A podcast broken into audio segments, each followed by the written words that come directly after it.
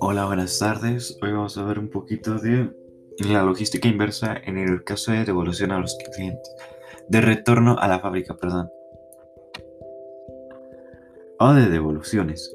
Bien, pues esta, como su nombre lo dice, es cuando este, el cliente devuelve a la empresa un producto por diferentes motivos. Dentro de estos motivos podemos encontrar de que es defectuoso el producto, em, no cumple las expectativas del cliente. En algunos casos que se llegan a vender productos ah, alimentarios, pueden estar caducos o pueden tener alguna, alguna otra cosa como hongos que a veces llega a pasar. No me ha pasado, ¿verdad? Y no quiero que me pase, pero pues ha pasado. Entonces, este, por estos motivos, el, cliente tiene derecho a devolver el producto siempre y cuando cumple algunas especificaciones que, que el proveedor establece en las políticas de devoluciones, como tener el producto en buen estado, tener todos los sellos, eh, que todo lo que vino dentro de la caja o del envoltorio en donde llegó el producto esté dentro del mismo, para posteriormente con un intermediario o en unas, eh, perdón, en unas oficinas centrales, depositar el producto y exigir un nuevo producto igual, pero que esté en óptimas condiciones, el dinero o si las políticas son flexibles, un producto similar por el mismo precio. En caso contrario de que no se cumplan estas especificaciones, hay instituciones que nos avalan como la Procuraduría Federal del Consumidor o la Profeco.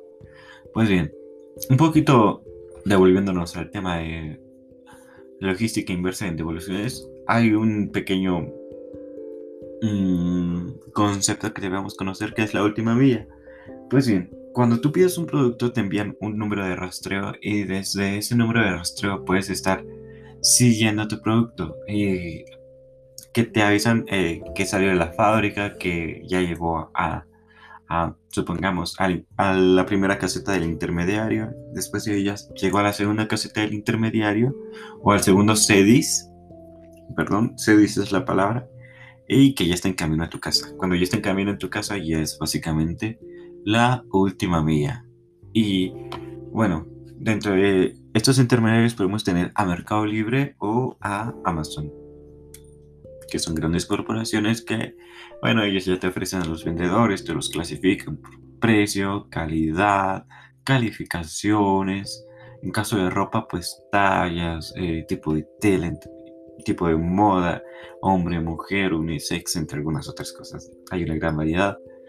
Y pues bien, estos a su vez tienen otros intermediarios que pueden ser Estafeta, Ups, DHL, que son los que finalmente entregan a hasta tu domicilio el producto o servicio. O incluso ellos mismos también tienen la infraestructura necesaria para llevar el producto hasta tu casa. Ellos mismos tienen también camionetas, uh, trailers y cositas así. En caso de que no, pues contratan un agente externo y llevan el producto hasta tu casa. Básicamente eso es todo, muy resumido. Eh, y pues nada, nos vemos hasta la próxima. Yo soy David y bye.